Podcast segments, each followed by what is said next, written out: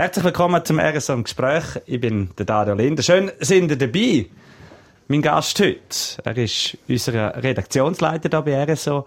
Und im Februar, wo das Coronavirus so richtig ausgebrochen ist, ist er plötzlich weg gewesen, ins Militär eingezogen. Der Fabio Theus, danke vielmals, nimmst du Zeit? Ja, sehr gerne. Erklär mal schnell, wo und wieso bist du vom Militär eingezogen worden? Also es war im März, nicht im Februar. Im März, ja. Das ist eigentlich ganz schnell gegangen. Bin daheim gewesen, weiss noch, am Sonntagabend, Mitte März, bei meinen Eltern bin ich eingeladen gewesen, zum Nachtessen. Dann hat das Telefon geläutet, so kurz nach dem 8 Uhr. Das Militär dran gewesen und hat gesagt, los, Montag, einrücken. Dann musst du einrücken. Also du bist auf Picke aufgrund von deinem äh, militärischen Grad, den du hast. Genau, ich bin Hauptmann im Militär und bin eigentlich so bei Territorialdivision 3, heisst äh, die Einheit eingeteilt, bin aber zusätzlich noch Care-Team auf der Armee im Einsatz. Und äh, das ist natürlich gross auch dann gefragt in dieser Zeit von Corona. Und darum hat es geheißen, los, wir brauchen dich, musst kommen. Und es ist einfach so, oder? Wenn das Militär ruft, dann musst du gehen. Du hast müssen gehen, ist das Sinn? Näher in Italien zu dem Zeitpunkt. Äh ja, ich bin eingerückt in Thun ja. zuerst. Dort haben wir eine kurze einsatzbezogene Ausbildung gehabt. Von einer Woche heisst das. Also dort lernst du so ein bisschen Grundsätze von dem sogenannten Assistenzdienst, wo wir geleistet haben. Also alle die, die für Corona im Einsatz waren, sind im sogenannten Assistenzdienst gewesen. Für die Spitäler, für die Ärzte, für das Genau, Gesundheitswesen ja. etc. Oder dann eben auch für die Unterstützung an der Grenze, also die Unterstützung vom Grenzwachkorps, ist das Militär auch im Einsatz gewesen. Und da ist eben so eine einsatzbezogene Ausbildung. Zuerst lernst du so ein bisschen grundlegend, auf was man achten im Einsatz und nachher bist du gegangen.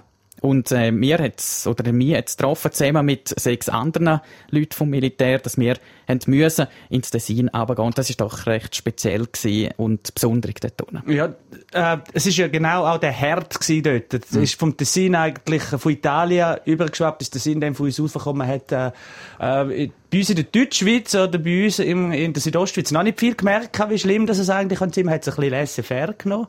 Ist aber schon ein bisschen anders abgegangen dort unten, he? Ja, das stimmt. Also, wo ich es zuerst erlebt habe, hier bei uns in der Deutschschweiz, gerade auch in Graubünden, und nachher eigentlich so der Tapetenwechsel hatte im Tessin unten, das mhm. ist schon noch recht eingefahren. Also, das war noch krass gewesen, weil man muss sich vorstellen, hier im Tessin, also dort ist wirklich keine Nase unterwegs auf der Straße. Das ist wie tot. Also, das war ein ja. Geisterkanton im Tessin.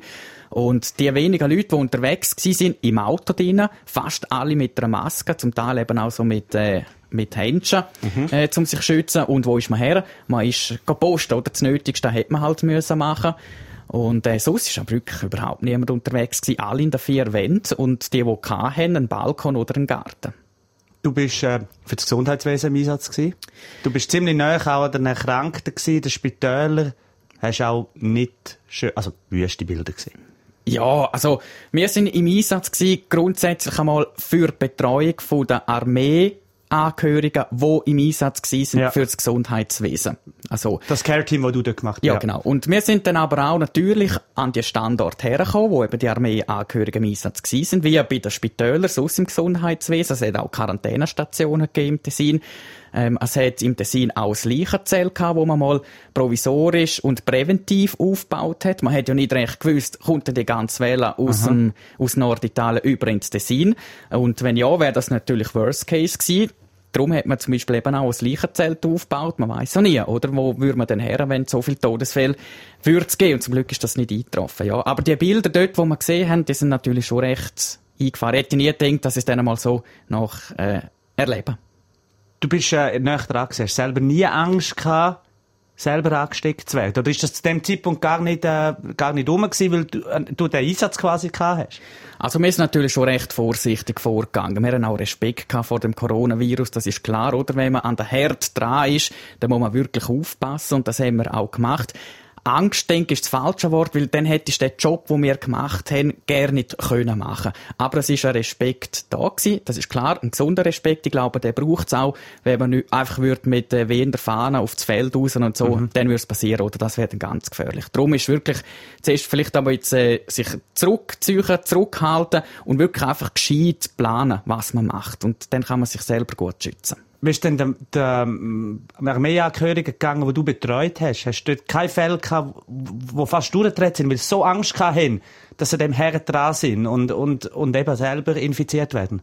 Das ist noch interessant. Das ist eigentlich noch so, dass eigentlich das Coronavirus gerne nicht äh, das Problem war für die Armeeangehörigen, sondern vielmehr eigentlich gerade eben auch im März und im April, wo das Militär gesagt hat, ihr dürft nicht mehr heimgehen. Ihr müsst bleiben, mhm. weil wenn ihr würdet heim, dann ist eben gefordert, dass ihr vielleicht das Virus würden weiter übertragen und andere Leute anstecken. Darum hat das Militär, Militär gesagt, Urlaubssperre. Und das ist vielmehr der Grund gewesen, was die Armeeangehörigen belastet hat, oder? Einfach nicht können heimgehen zur Familie, zur Freundin, zum Freund, etc.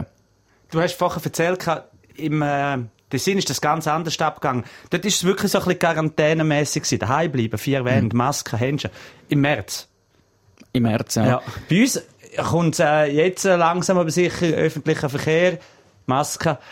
Was hast du das Gefühl denn? Momentan nehmen sie da bei uns, wenn du jetzt das Tunnel siehst, wie es abgegangen ist, ein bisschen auf die leichte Schulter? Das ist noch schwierig zum Einschätzen. Ähm, ich glaube, ich, ich meine, dass die Öffnungen und Lockerungen nach dem Lockdown recht schnell gekommen sind. Ich hätte nie erwartet, dass es so von einem Tag fast auf den nächsten wirklich wieder das Zeug offen geht, Clubs und Bars etc. mehr und die Bilder gesehen, konkret eben weil Störfli auch zu Chur, was dann passiert. Und dort muss ich schon sagen, das ist für mich nicht ganz nachvollziehbar, wie man dann wirklich so eine Menschenmasse rein kann, weil das Virus ist immer noch da. Wir mhm. dürfen keine Angst haben davon, aber wir müssen Respekt haben, wie ich vorher gesagt habe. Und darum, jetzt auch mit dem, was ich erlebt habe, auch im Tessin, würde ich natürlich nie in so eine Menschenmasse reingehen. Ich finde das schon fast ein bisschen fahrlässig. Grob fahrlässig eigentlich, wirklich, ja. wenn man das macht. Den Dienst, Messe, das war für bis in drei Monate etwa, oder? Ja, es sind knapp vier Monate. Gewesen, knapp vier Monate sogar. Mit der Zeit habe ich es heute nicht so. äh, alles wieder gut? Oder bist du irgendwie noch auf Picke? Weißt du, dass jetzt wirklich morgen wieder das Telefon könnte Leute, du musst wieder kommen? Oder bist du das sowieso? Wenn ja. irgendetwas sonst passieren würde. Also ich bin sowieso auf Big Game Care Team, das ist es so, aber jetzt natürlich aufgrund von der aktuellen Situation ist die Big Game Bereitschaft viel höher. Also ja, das Militär könnte mir anrufen und sagen, los, wir brauchen die morgen oder übermorgen wieder und dann müssen wir natürlich wieder schauen. Was heisst das auch für meinen Job als Redaktionsleiter? Ist das auch nicht ganz einfach, zum einfach vier Monate weggehen. Ähm, ja, das, da spielen viele Aspekte und Sachen mit, die eben das Ganze dann auch erschwert. Hat jetzt die ganze Geschichte, die du da hast, zum Teil wirklich mühsam miterleben, bei dir etwas verändert? Nicht nur das, was du vorher gesagt mhm. hast, nicht mehr einfach jetzt momentan nicht unter grosse Menschenmassen gehen, sondern dass du einfach allgemein denkst, ja, ich bleibe ein bisschen vorsichtig, ein bisschen Abstand, ein bisschen ruhiger nehmen oder so. Ja, das macht man schon. Also man haltet die Massnahmen, die ja berechtigterweise da sind, haltet man schon viel bewusster ein. Also gerade eben auch Abstand halten mhm. oder wenn es wirklich viele Leute umeinander hat, gerade auch im ÖV, dass man halt eine Maske trägt und so. Man schützt ja sich selber und man schützt eben auch die anderen. Es ist ja eine gegenseitige Sache. Aber jetzt extrem stark belastet tut mich das nicht, was ich eigentlich erlebt habe. Wie gesagt, das würde im Militär wäre am falschen Ort für das, was ich machen muss, oder? Und darum kann ich auch gut weiterleben, nachdem ich das erlebt habe, was ich erlebt habe im Tessin. Und ja, wenn es mich wieder braucht, dann braucht es mich wieder und dann versuche ich das Beste zu leisten, was ich kann. Danke vielmals, Fabio, hast du dir die Zeit genommen für das RSO im Gespräch. Es gibt es auch online zum Hören unter rso.ch.